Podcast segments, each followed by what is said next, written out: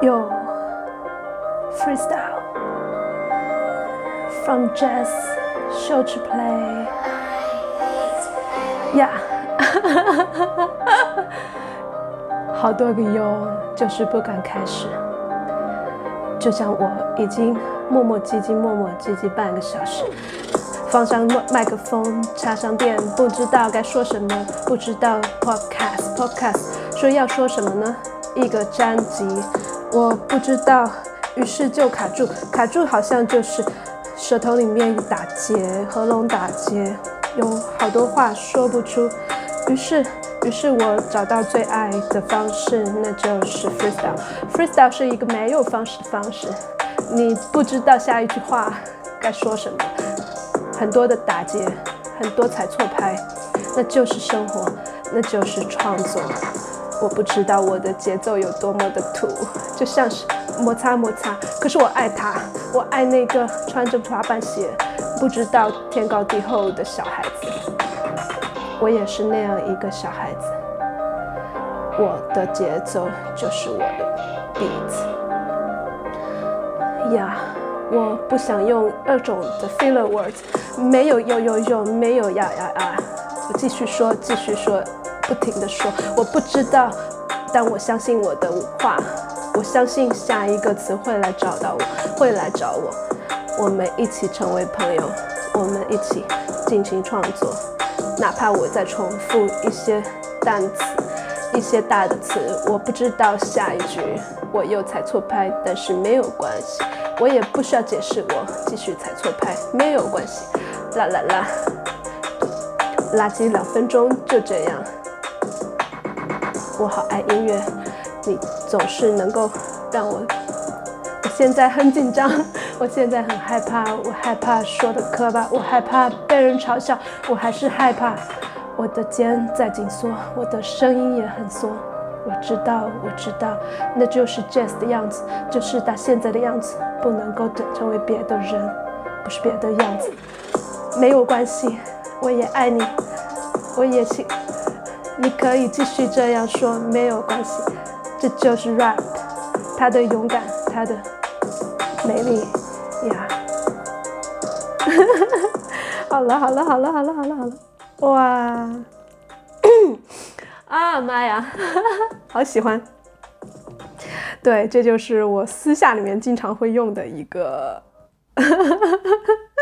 我 不管是写作呀，或者是创作播客、视频，或者任何时候我感觉卡壳了，或者是有情绪疏导我。在那儿想想不出来，写也没劲的时候，我就会唱出来。有时候会是那种啊乱唱的这一种唱，有时候就是 rap。freestyle rap 有什么好处呢？就是它的节奏一直在，你就没时间想，因为你也不能够一直总是哟哟，对吧？他你你就得说话，然后肯定会啊踩错拍，肯定会打结，但是他就是会鼓励你。因为这个时候你的脑子是不够用的，就是过载了，烧掉了，所以你就必须硬着头皮，然后让那些词儿出来，是一种非常解放，当然会很挑战，很很害羞，很哈哈可耻，不叫可耻，是羞耻。哎呀，就是会有这些东西出来，但是你如果能够不管这些呃脑中的各种念头，而是。你选中了一个音乐，你就顺着它说，你一直说，一直说，我自己可以这样说半个小时说下去，然后你就顺了。你看我现在就可以开始做播客了哦。我刚刚前半个小时就在那儿摸来摸去的，然后又其实知道想做什么，但是总觉得不知道哪儿来的啊恐惧吧，就是怕自己说不好啊，怕自己嗯说出来的跟预预想的不一样呀，就是。会让自己失望啊，让其他人听的人失望啊，等等等等，就是杂七杂八的恐惧。你们发现没有？其实恐惧的样子是很像的，就它甚至像是那一种，啊，呃，大规模义乌生产的小商品，就每个人手上可能都有那么一两件儿，而且它长的样子就没有什么设计感，因为你去问所有人的恐惧，大不了都是这些，对吧？都是。我怕被呃在公众面前出丑，我怕被呃整个的不足，就是怕怕被其他人抛弃嘛，怕被拒绝，怕被评判，所以他们其实没太大意思。你要是真想这件事情的话，他都没有个人特色。其实真正有个人特色的，是你在恐惧旁边的，你能够表达出来的那些东西。所以今天我们就来讲恐惧和创造力的关系，也是。想借此推荐大家一本超级超级好的书，我自己特别喜欢，叫《Big Magic》，它的作者是 Elizabeth Gilbert，也就是《Eat Pray Love》，就是《美食祈祷恋爱》饭岛爱的啊那本书的作者。他在这一本《Big Magic》里面是在讲他自己啊，他自己作为一个作者，他是如何创作的，有哪一些心态啊，有哪些嗯，就是习惯上的一些实践。这本书的中文标题叫《去当你想当的任何人吧》，呃，副标题叫《寻找自我的魔法》。老实说，我觉得有点土，还是英文版的看着比较过瘾。就是标题就叫《Big Magic》，而且而且他在书里面也一点都不呃隐晦的说，他就是相信有这种魔法的，而不只是一个比喻意义上的魔法，他是相信世界上真的是有魔法的。所以，我们来介绍一下这本。书里面讲的魔法到底是什么样的一个魔法？那在讲最精彩的故事之前呢，我想要说我自己啊是非常……哎，在说什么？哎呀，不剪了，今天就不剪了，所以我就继续说下去吧。啊，我想要讲一下这个背景啊信息，就是我们读这本书的时候可以带着一个什么样的问题去读呢？这个问题其实也是我。呃，本人思考了好几年的一个问题，就是我如何的壮阳，就是如何拥有阳性能量。阳性代表什么呢？比如说，呃，纪律啊，自律啊，然后坚持啊，行动啊，嗯，commit 承诺呀，就是这种东西。就是你你想象，就是中文博大精深嘛。你一想到阳，你其实能够感受到那种力量感，对吧？而我说的力量感呢，还不是说那种市面上成功学意义上的，你要去什么啊，咬牙坚持，你要去什么靠意志力，你要啊高效，什么学会各种的啊番茄钟 get things done，还不是那个意义上的阳。因为我本人大家也知道的，对吧？我其实是一个嗯偏阴性的一个人，我很敏感，然后能够去。呃，共情到很多人，然后又能够有一种对能量啊、对情绪各种东西，其实感知很很充沛。然后呢，又在身心灵的领域经营了那么多年，所以其实更熟悉的是一种阴的啊处事方式。比如说，呃，很容易、很会照顾自己，很擅长、很擅长宠爱自己，很就是对于自己的身体啊信号很明，就是能够明很明确的感受到。比如说当。我准备要创作一个东西的时候，那肯定会出现恐惧，肯定会去出现阻碍，对不对？那一个偏阴的方式去面对这个，就是就是，那我去倾听那个恐惧啊，我去跟那个阻碍啊，很温柔的呃对待它呀，甚至是那他如果说我今天就是不想做了，我是不是就呃也可以去允许自己不去呃那么的 push 自己呢？所以你看，阴如果用一个。最最大的一个特色的来概括的话，就是一种非常的允许，非常的包容，啊，他就允许到说，那我们就顺流，对吧？我们在很多灵性的教导里面，尤其是那个什么啊啊啊，Abra，哎，叫什么来着？Anyway，就是那个外星人，他就呃呃，那个外星灵媒就经常说一句，幸福或者是成功的公式就是你要去 follow your highest excitement。然后，但这个这种话的话，它就会让你觉得说啊，那我今天不想休息，不想写作了，我今天不想啊做我准本来准备好做的事情了，那我就不做了呗。然后，而且它又会给到你特别多的灵性上的支持和一种，哎，甚至有点自满自得的感觉，就是哎呀，我你看我多会呃顺着当下呀，我多会不去呃 push 自己，我多爱自己啊。看，就是有，但是我总觉得这儿哪儿有点不对劲。虽然我这几年一直在做所谓的灵性的内容，然后自己也去冥想啊，去做很多呃实修行实践吧，但同时我就总觉得这儿不太对劲，就是如果你只有阴的能量，只能允许，然后你很多事情其实它就没有一个呃框架。就我们讲阴和阳，它更像是阴是河水，阳是河床。你如果只有水，没有河床，它就会泛滥嘛。然后它也没有一个方向，没有指导，没有，呃，就是你所有的跟阳那边有关的东西，比如说目标，比如说成功，比如说坚持这些东西，你就没有办法用阴的方式去实现。或者说你就算实现了，它也是阴的方式，那我总会身上有一部分是阳的东西，它就不满，就觉得。不够或者不完整，然后这个时候，如果你又用阴的方式，你就会只是去说啊，我看见你了，我啊，你你不用觉得不够，一切本自就是哇呀，我呸，我就不想玩这个游戏了。所以我就最近的一两一两年一直在摸索的，就是我怎么样去寻找一或者是拥有一种阳性能量，它不跟前面说的那个阴性能量冲突，就是它不会说是。我不顾身体，我不顾各种情感的信号，我不去，我忽略所有梦给我的信息，然后我只是揪着一个目标，比如说我要挣大钱，我就去做。那个阳我也是不想要的，所以我在想，我有没有一种 壮阳的方式，是又滋了阴又补了阳啊？这个话好说的好土，但是就是那个意思，就是我非常希望有一种，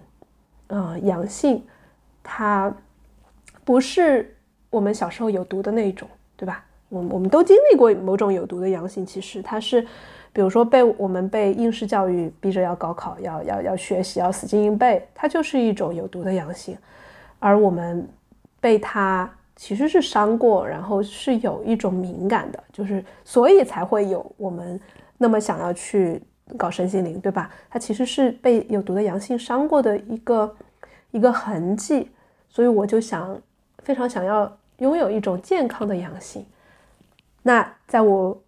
这两年的探索里面呢，当然有很多其他的啊理论和书籍和其他的体验，今后可以可以跟大家多分享。但是今天我想要讲的最有帮助的一个就是这一本大魔法 Big Magic。为什么呢？因为它我我待会儿会挨个儿的讲为什么它既阴又阳，然后它是一个非常好的呃。一个中和，然后你如果真的去顺着他的这个思路去做很多事情的话，你就会发现你既有行动力，又嗯不会说对自己特别的狠。好，来，他讲到的这里面的一个最重要的观点，就是我们通常所说的灵感，或者是点子，或者是对，主要就是灵感缪斯吧，这些东西。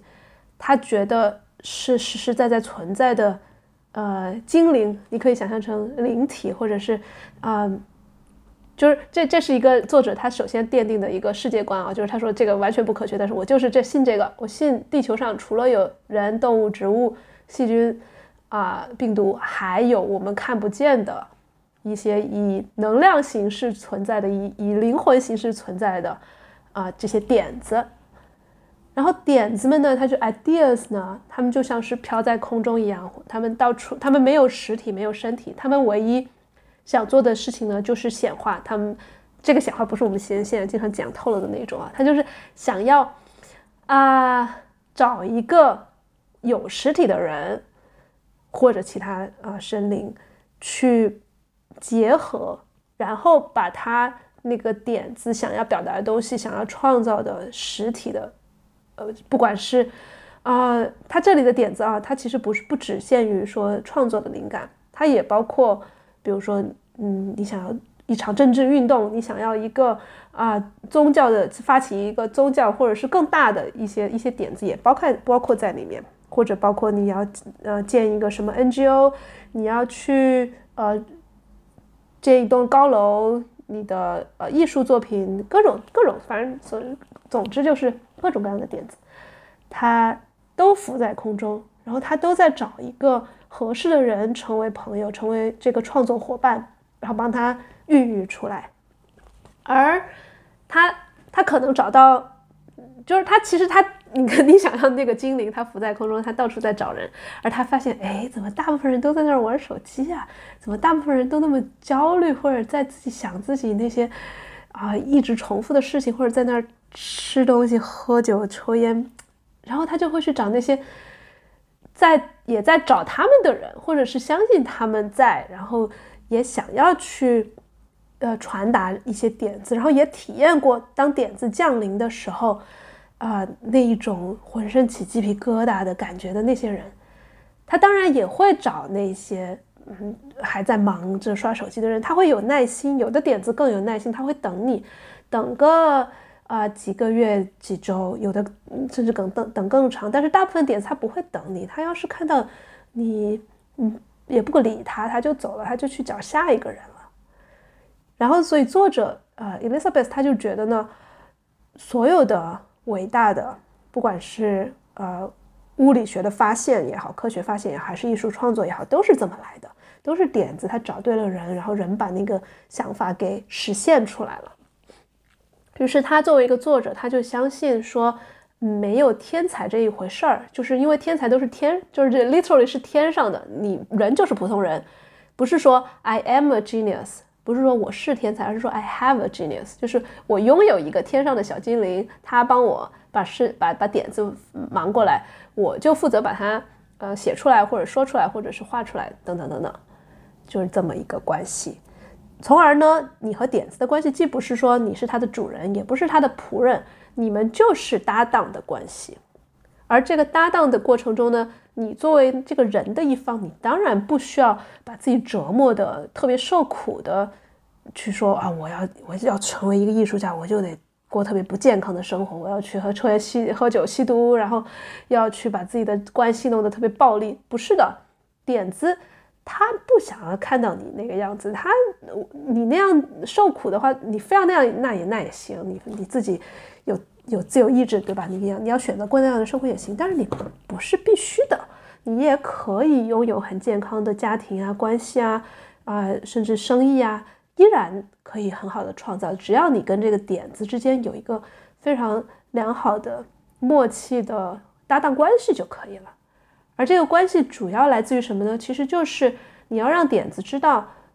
他既然选了你，你也要尊重他，你也要经常的。去为他出现，对吧？就我们很多人都知道有那种一个瞬间，就是啊，我有一个特别好的点子。但是如果你被恐惧绑架了，那个时候，你你想完那个很好的点子之后，就说，哎呀，我是不是我我又不敢辞职呀？其实你不需要辞职啊，对不对？但是你你的你的恐惧会这样说啊，那我还有很多啊呃一份很很好的工作，或者是我不敢在。公众面前啊出丑，我也没有任何的什么经验等等等等。你看，很多人喜欢写作，但是他们很不敢发表，就是这些恐惧在那儿。然后点子说：“你你你，我都找到你了，你赶紧的呀，你你快点做呀！”你看，所以真正的跟点子合作的方式，唯一的方式就是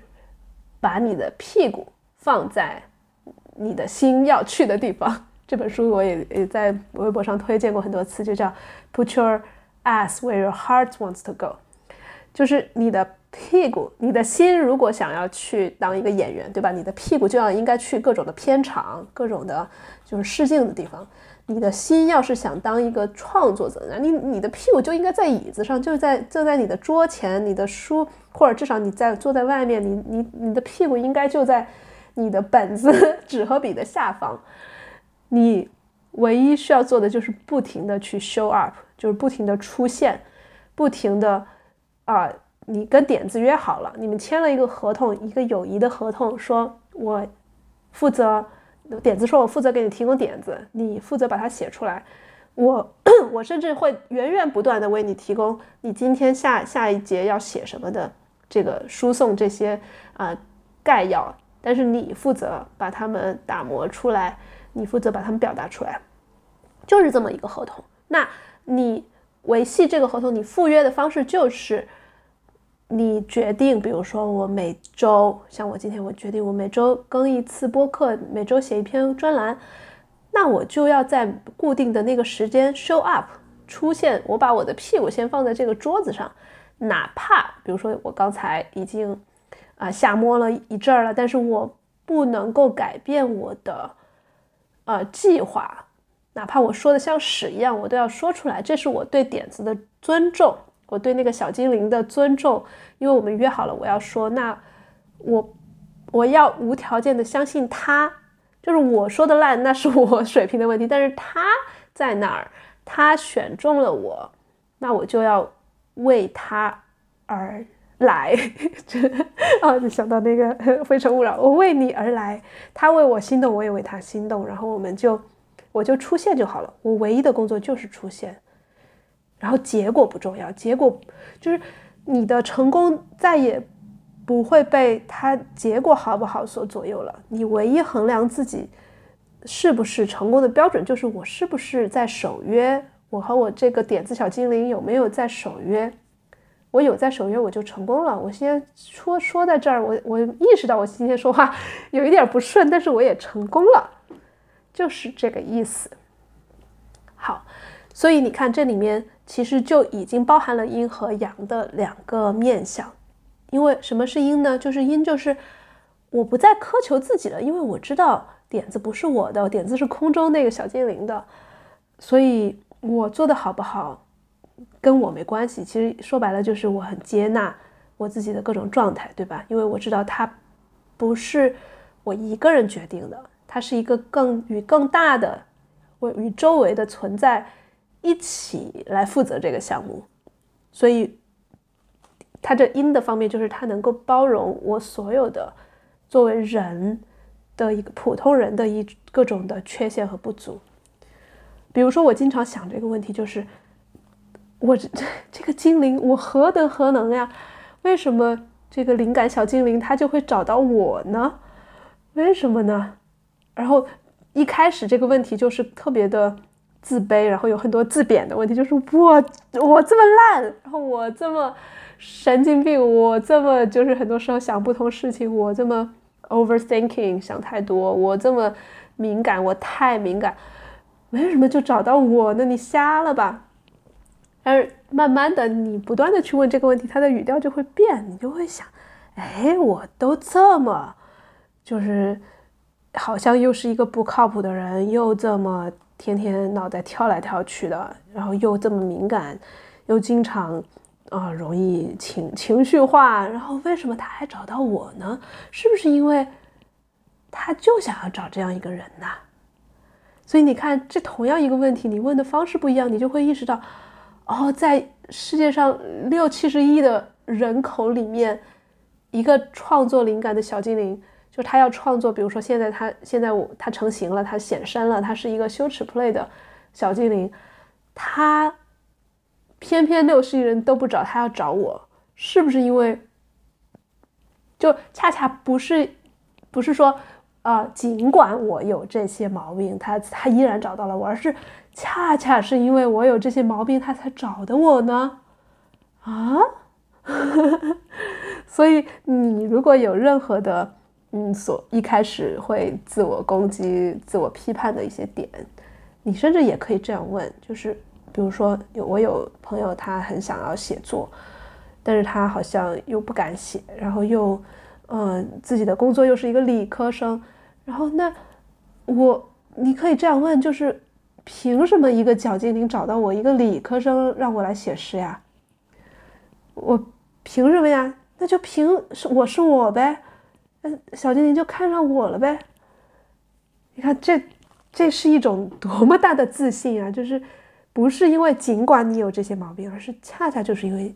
这是现在的你，而且小精灵不是找的是更好的你哦，不是找的是你。什么？明年五年之后，你所谓的把自己啊各方面都疗愈的挺好了，小精灵才来找到你。他现在就来找到你了哦，对吧？哎，所以这就是阴的那一面，就是他能够接纳完完全全的你，就是今天当下这个没那么完美的你。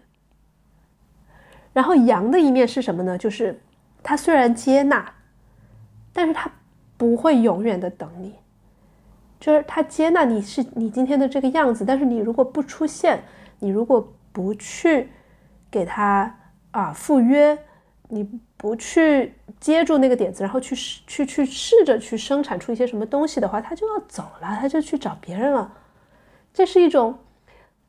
这当然是一种紧迫感。啊，不好意思，有点感冒。这当然是一种紧迫感。它，但是我觉得这是一种健康的紧迫感。就是我们如果从阳性的角度来说的话，比如说所有的竞技性运动，或者所有的啊，你要去嗯攀登一座高峰，就是挑战型的运动，它当然有紧迫感，它当然有一些就是不进则退的那一种微微的逼迫感，但是它是一种健康的逼迫感。因为如果你完全没有的话，你就又成了一滩散沙，一一盘死水了。所以它需要一点点的这种限制和和约束，然后让你去兑现你的承诺。所以小精灵的这个方式就是说，那你要是不继续的话，我就去找别人了呗。这个也是一个公平的合约呀。所以在这里，这本《Big Mag Magic 大魔法》的这本书。就是说到了一个非常非常震撼的故事。每一个听完这个故事的人都会开始相信所谓的这个大魔法的存在。这个故事是什么呢？就是作者本人 Elizabeth，她的呃老公，她当时的男朋友是一个巴西人，他在巴西从小长大吧，他就讲了一个故事，关于古巴巴西的。就是六十年代的时候，那个时候政治很混乱，然后各种啊经济也萧条，呃，巴西的政府又是各种的腐败，他们当时就搞了一个建设项目，想要在巴西的热带雨林里面上面建一座高架桥。然后这个项目呢，政府就投了好几百万，然后国外海外也有很多的钱砸到这里面来，几百万几千万，然后当然这些钱很快。就被腐贪污啊，然后就又又各种腐败，就钱也没了。但是慢慢的越投投钱投很多，突然啊有一天他们就说，哎，还是把这个桥给建起来吧。然后施工队就开始了施工。但是呢，所有的建筑工人和设计者都没有预料到，在热带雨林建桥是一件多么困难的事情，尤其是进入了雨季，雨水特别的大，所有的那些啊搭在建筑工地的。工人的住宿的地方全都不能继续了，因为全部都是洪水泛滥，所以大家就撤退，撤退。等到雨季过了，然后就是几个月，几个月后呢，他们发现整个的森林，整个的高架桥项目全部都找不到了，突然就像是被热带雨林吞没了一样，就是有有比人都高的那一些什么挖土机，全部都没有了。就像是丛丛林，它会，它像是一个一一一一餐盛宴一样，把那所有的整个的高架桥项目给吞下去了。所以当时 Elizabeth 听到这个消息、这个故事的时候，全身就打起鸡皮疙瘩，然后打冷战，然后特别就是就是那种啊灵感降临时的身体反应。哎，这个这儿插一句，我觉得我经常也有这种反应，就想到三年前沈爱文才。那个名字来到我这儿的时候，我一开始真的是没有计划。然后那一天本来还是要去看 Rihanna 的演唱会啊，不是是 Rihanna 啊，好像是是她的演唱会。然后得到了一张就是啊别人送的，他他本人送给我们什么呃 N 妇女 NGO 的一个 VVIP 门票，就是会在底下跟他一起跳舞，舞池里面还有各种好吃的，就那样的一个一个门票。然后。我就在去演唱会的路上，突然“神爱玩才”四个字就降临了，然后我当时也是浑身就开始心跳加速，然后身上起鸡皮疙瘩发抖，我就不行了，我就我就瞬间我我走在路上，我就把那张票扔给了迎面走来的一个女孩，而你看有多巧，那个女孩说她耳朵里面正在听广播，说那天啊有演唱会，她又特别喜欢瑞安娜，她。渴望着天上降临一张门票给他，结果我就把他拦住，我把票给他了，然后他超级开心，我也超级开心，我马上骑着自行车，我飞奔着我就回家了，一定要把那一期神第一期神爱的完才给录出来，就是那样一个灵感降临的瞬间，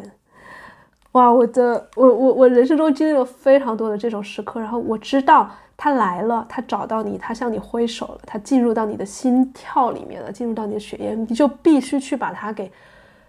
输送输送出来。输不出来怎么样呢？其实也不怎么样，可能就是他去找另外一个人，他总会想要出现在这个世界上的。但是我就喜欢抓住这些机会，然后我就去把它做出来了。那这个羞耻 play 也是这样的。有一天他突然降临了，我就把它弄出来了。好，回到 Elizabeth 的故事，他也是那样子的。当这个呃巴热带雨林里面的高架桥项目这个故事降临他的时候，他就觉得我一定要写。然后于是他就跟这个点子 达成了一个契约，他们就是他就他的契约就很简单嘛，他就要每天去做研究，所以他就花了好几个月时间去研究他以前从来不知不知道的。比如说巴西的政府呀，然后热带雨林是什么样子呀？呃，各种各样的就是气候的、文化上的、人类学意义上的所有的东西，他就会去翻翻阅各种书去做研究，还学了点葡萄牙语。然后呢，他就开始写，写了一点点，他大概思路出来了，他就想准备写一个啊，大概是四十来岁的明尼苏达的一个女人，在六十年代，呃，爱上了他自己的。呃，老板他是呃是什么建？应该是药哎，建筑公司的老板。然后老板呢决定去投一个项目，是巴西的项目啊，投了几百万，然后派老板自己的儿子去监督这个项目。那那个儿子呢，其实是一个有点阴的人，他就想把这个钱给吞掉，怎么怎么样。然后他去到儿子去到巴西之后呢，整个人就消失了，钱也消失了。那老板就派这个呃女主角去巴西看看，然后过程中当然女主角经历了很多水土不服呀，然后各种的又陷入很多的阴谋，然后暴力啊金钱，然后最终还是一个爱情故事。她还要去跟就是就是女主和老板的这一条线。你看她想的这么详细，她已经准备开始写了，但可惜的是呢，她。正在写的过程中，她的当时的男朋友就被美国政府呃卡在了海关，就不让他入境了。就除非他们俩结个婚，他们才能他才能入境。于是接下来的两年，他们两个就到处去办结婚。就是其实你要入美国关，其实是很难的嘛。你他他到处去呃旅居，然后中途就一直在办法律的手续，结果就耗了将近两年。这两年期间，他所有的关于巴西的这个这么大一个项目，所有的研究的素材全都在家里面搁着，他收在一个盒子里面。然后录这两年期间呢，他有写了另外一本书，刚好就是写这个结婚的这个呃经历的，也就是呃范岛爱的续集叫《Committed》，他把那本书写出来了。然后两年后，他终于回到家，打开那一个箱子，准备继续写这个丛林故事的时候，他一下子就感觉到那个点子已经飞走了，就他所有的素材都还在，他的积累的东西都还在，但他明明显显的就感觉到已经写不出那个味儿了，已经怎么写都，就是他知道，他就是很清楚的知道点子走了，没有办法再写，他当然也会哀悼。但是他很快的就哀悼，因为他知道，如果他继续沉溺在这个点子写不下去的这件事情上的话，那其他点子在空中给他挥舞的时候，他就看不见了。所以他也就很快的决定说：“那我要放下这一本书的写作。”所以看，这就是点子会来也会走，而这个故事在这里还没完。大概一年之后呢，他去一个作家什么。讲坛就是那种嗯 panel，就请了好几个作家一起去讲课讲话的那种地方。他遇见了 Anne Patchett，然后也是一个非常著名的美国作家，女作家，比她老一些。然后整个人非这个人，他就大概用用很大的篇幅聊讲了一下他多么的喜欢这个安排。然后他就跑去跟安排说啊，我好爱你。然后对方其实也捧着他的脸说，我也爱你呀，而且还吻了他一下。他没说吻在哪儿啊，但是就是他们交换了一个吻，然后从此以后他们就成了好朋友。然后他们当然因为住在不一样的地方，所以他们也都也也都是那种不喜欢去打电话日常交流的人，所以他们就决定开始给对方写信，就写啊，包括什么日常的生活呀，然后感悟啊，当然也包括啊最近在写什么呃作品呀，自己写作的一些思思路啊等等等等，会跟彼此交流。然后有一天，安 Patrick 就说：“我最近在写一个跟丛林有关的呃一本书，一本小说。”然后 Elizabeth 就说：“哎，我之前也准备写一个丛林小说，你写的是什么内容呀？”然后安说：“啊，这个还暂时不能说，因为我还在构思。我们呃，今后我想好了，我再告诉你吧。”然后又过了大半年，他们在另外一个地方再次见面了。然后聊天的时候，呃，安 Patrick 就说：“哎，现在我那本丛林丛林的书写的差不多了啊，我你要不要要不要我给你讲一下我讲的是我写的是什么内容呢？”然后 Elizabeth 说：“挺好，好呀，好呀，我也有一本丛林的书，我也可以跟你讲我那本书是什么内容。”然后那他们说谁先讲的？然后 a n Patrick 说：“那我先讲吧，我讲完，因为毕竟是你先想出，你先打算写那本书的，所以我先讲，我讲完了，听听看你当时想的是什么。”然后 a n Patrick 他就开始讲，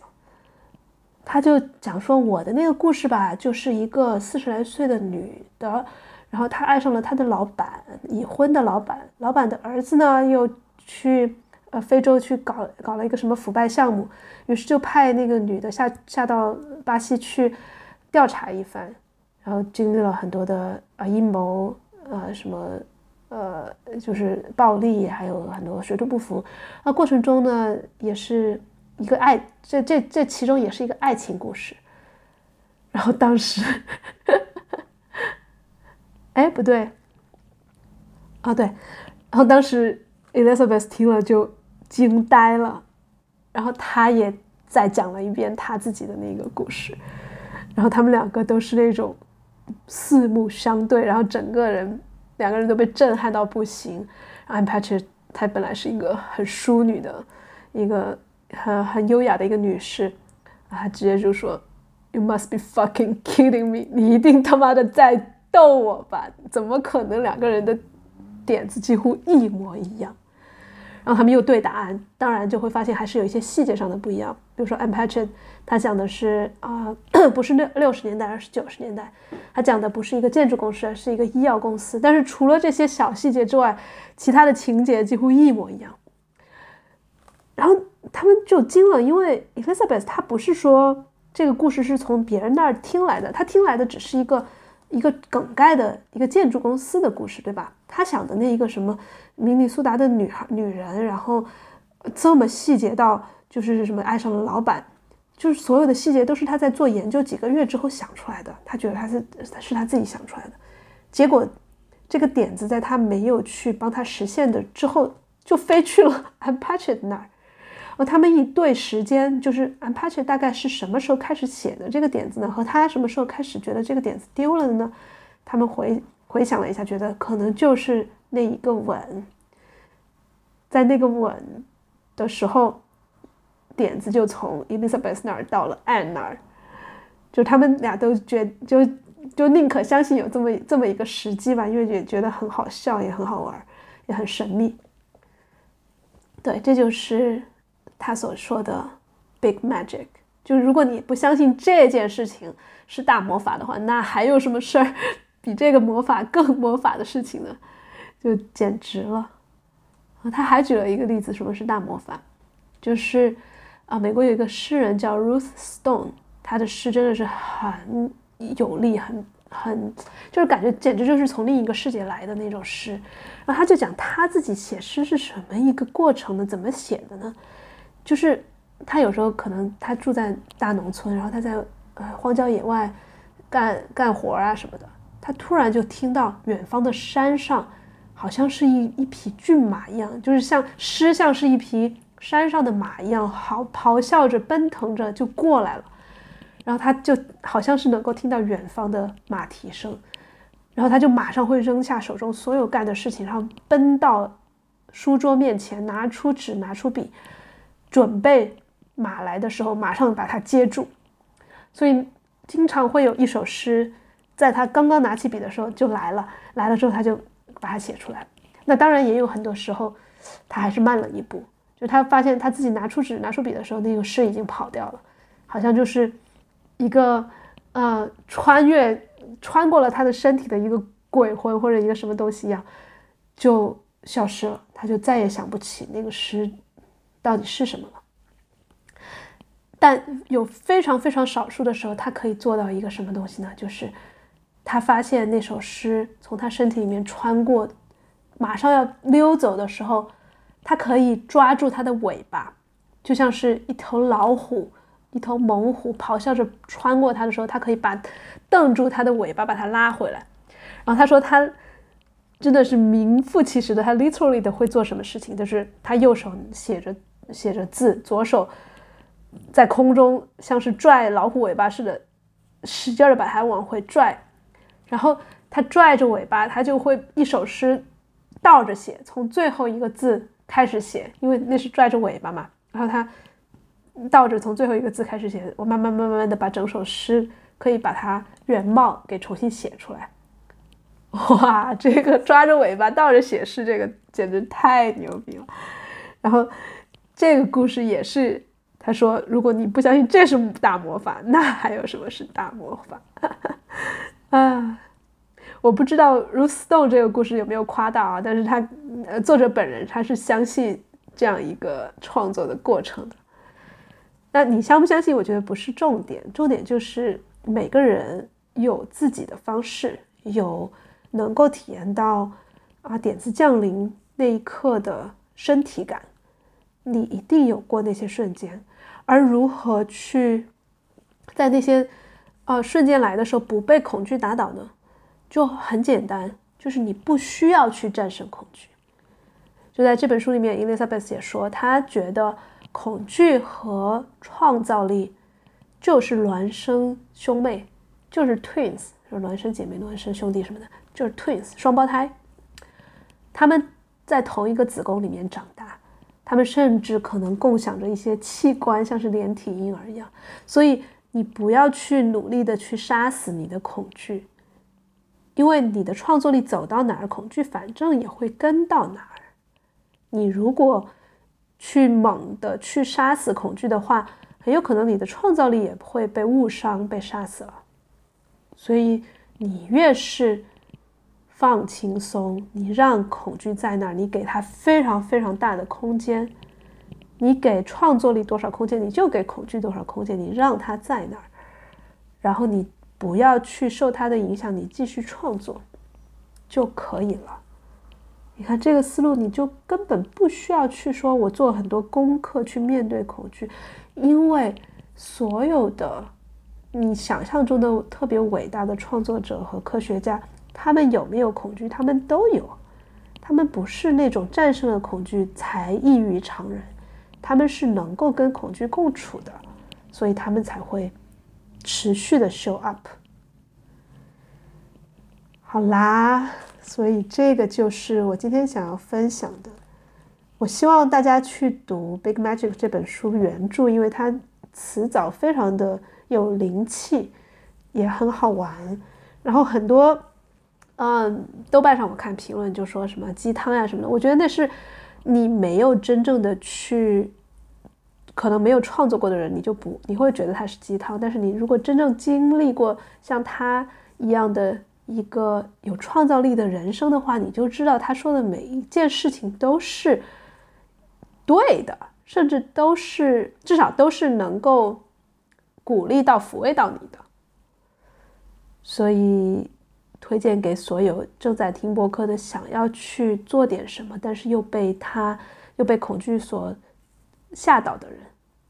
我在这里说的创作还不只是说写诗、写做播客哦，其实也包括你要如果要想做你的商业，就是 business，你想做一个生意，比如说你是一个呃什么插画师，你想要做你的自己的品牌的东西，或者是你是一个助人者，你想要做一个助人的商业。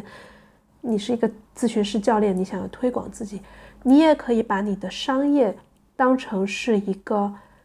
小精灵，他在空中，他有一个点子，他在找合合伙人，他在找找合作伙伴，他找到了你，恰恰是因为你现在有的所有的毛病（打引号的毛病），他才找到了你。然后你就去做吧，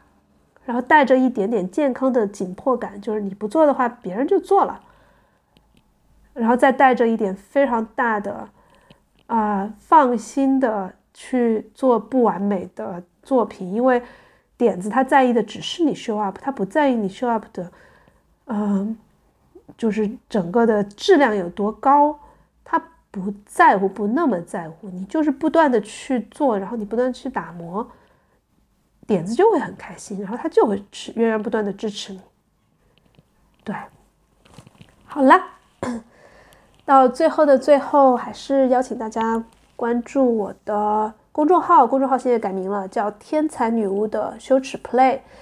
那当然，今天也讲了很多关于天才的内容，大家就知道我为什么要叫这个名字了，对吧？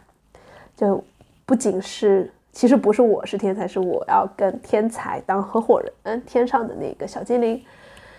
呃，当然也是因为我觉得我可以有足够的自信，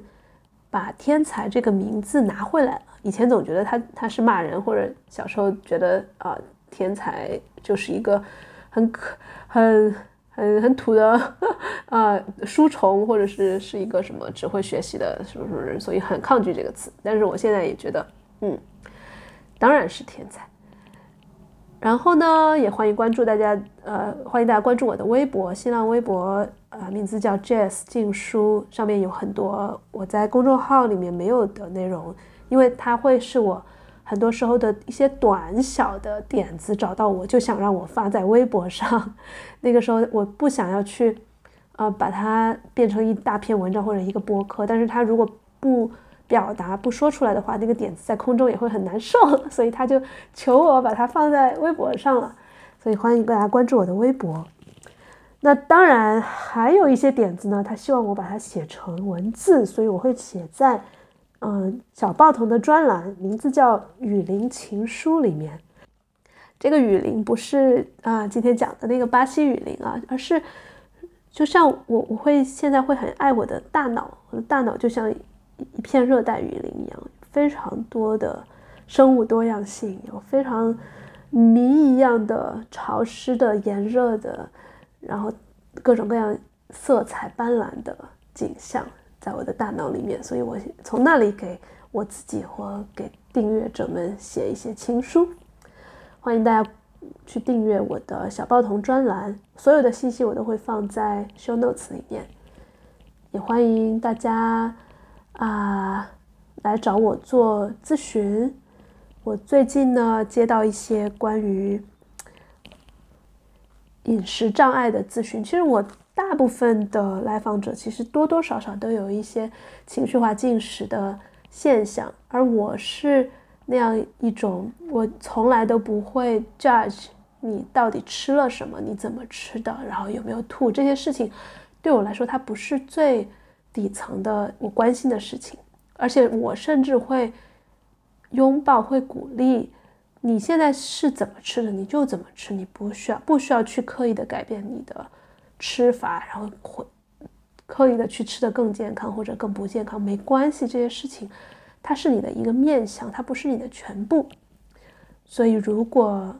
有情绪化进食或者暴饮暴食，或者是啊厌食的朋友，也欢迎大家来找我做咨询，我会给到你最最温柔、最最宽广，这是很多 来访者自己的话，就是我我的整个的方式和心态是真的是非常柔软，然后又能够一针见血，又很犀利，到看到你最需要的那个东西。呃，如果。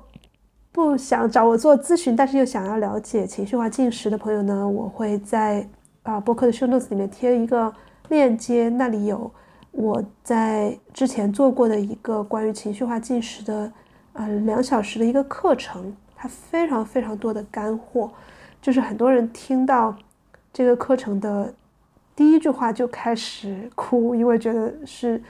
一个从来没有过那么温柔的一个视角。就给大家剧透一点点，就是你的进食、暴饮暴食也好，你催吐也好，都是你的朋友。他不是你的敌人，不是你要克，不是你要去克服的一个坏习惯，不是你要改掉的一个瘾。从这里开始，我们去认识它。所以，想要买这个课的朋友，我会把链接放在 show notes 里面，也欢迎大家去购买。它最近我会给他一个比较大的折扣，也是一个限时的折折扣，大家可以去查看一下。好的，那我们今天的节目就到这里吧，也欢迎大家在爱发电给我打赏。我们下期再见，拜拜。